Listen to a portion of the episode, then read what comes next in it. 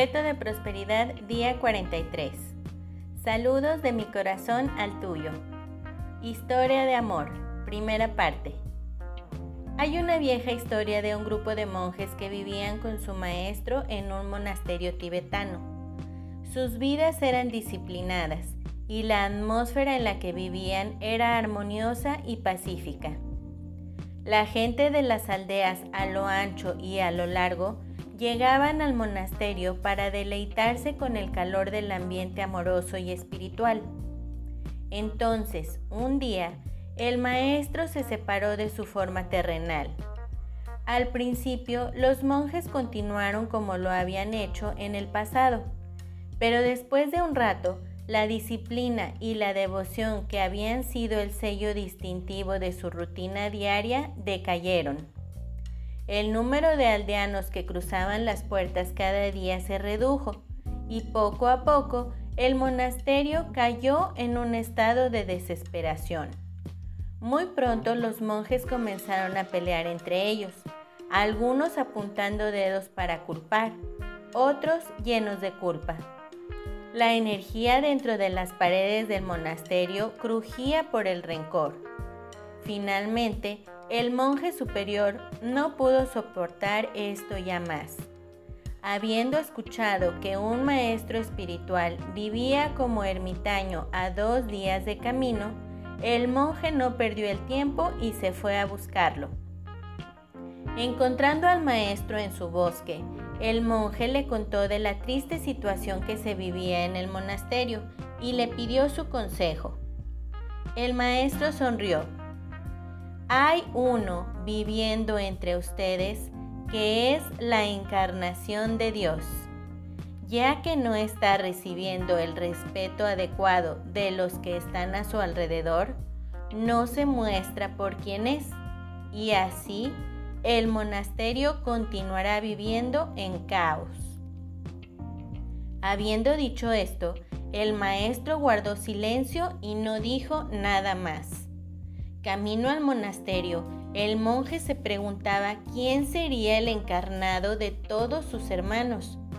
Quizás sea el hermano Jaspar, que es el cocinero, dijo el monje en voz alta, pero luego pensó un segundo después.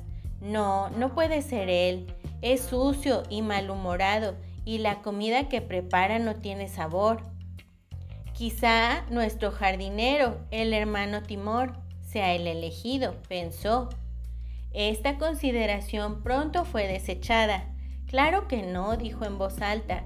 Dios no es flojo y nunca dejaría que las hierbas cubrieran los sembradíos de lechuga como el hermano Timor lo ha hecho.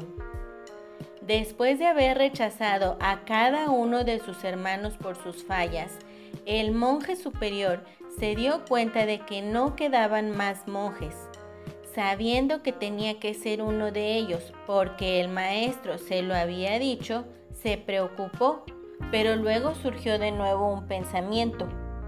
¿Podría ser que el sagrado podría haber actuado como que tenía fallas para disfrazarse? Claro, eso debe de ser. Al llegar al monasterio, de inmediato le dijo a sus hermanos lo que el maestro le había dicho y todos se quedaron sorprendidos al saber que el divino vivía entre ellos, ya que cada uno sabía que no era Dios encarnado, cada uno comenzó a estudiar a sus hermanos cuidadosamente, todos tratando de determinar quién de entre ellos era el sagrado. Pero lo único que todos podían ver eran las fallas de los demás. Si Dios estaba entre ellos, estaba ocultándose bien. Sería difícil encontrar al encarnado entre ellos. Después de muchas discusiones, se decidió que todos harían un gran esfuerzo por ser amables y amorosos entre ellos, pues tratándose con respeto y honor, alguien descubriría quién era el encarnado. Si Dios insistía en permanecer escondido, no podían hacer otra cosa más que tratar a cada monje como si fuera el sagrado. Al concentrarse tanto en ver a Dios en los demás, pronto sus corazones se llenaron de tanto amor para los demás que las cadenas de negatividad que los tenían atrapados desaparecieron. A medida que pasó el tiempo, comenzaron a ver a Dios no solo en los otros, pero en todos y en todo. Se pasaban días enteros en alegre reverencia, disfrutando de la presencia sagrada.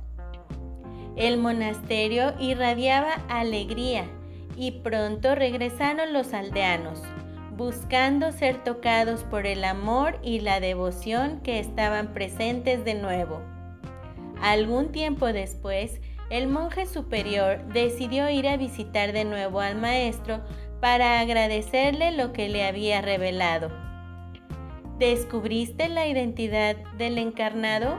le preguntó el maestro. Sí, respondió el monje superior lo encontramos viviendo en cada uno de nosotros. El maestro sonrió.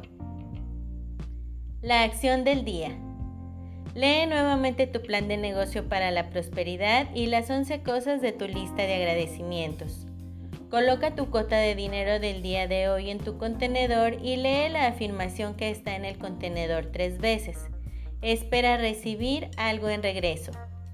Bendice a todos los que están a tu alrededor, incluyendo a los otros participantes en este experimento. Imagina cómo aquellos a quienes bendices prosperan y se rodean del bien. Entonces bendícete a ti mismo e imagina lo mismo. Puedes continuar bendiciendo a la persona o personas en tu lista de bendiciones. La afirmación del día. Veo la luz de Dios en todos. El pensamiento del día. El amor no tiene nada que ver con lo que estás esperando obtener, solo con lo que estás esperando dar. Catherine Alex Hepburn. Reto de bendiciones día 43. Saludos de mi corazón al tuyo. Que Dios te dé siempre un rayo de sol para calentarte, un rayo de luna para encantarte un ángel protector para que nada te dañe, risa para animarte, amigos para consolarte. Y los oídos abiertos del cielo para, con cada plegaria, escucharte. Que Dios te dé por cada tormenta un arco iris, por cada lágrima una sonrisa, por cada preocupación una promesa y por cada prueba una bendición. Que por cada problema que traiga la vida haya un amigo leal con quien compartirlo. Que por cada suspiro haya una dulce canción y una respuesta por cada oración. Que puedas tener la sabiduría para saber de dónde vienes, a dónde vas y cuándo ya es hora de parar Reto de bendiciones día a día. Te amo, gracias. Te amo, gracias. Hasta luego. Bendiciones infinitas y que la paz sea en ti.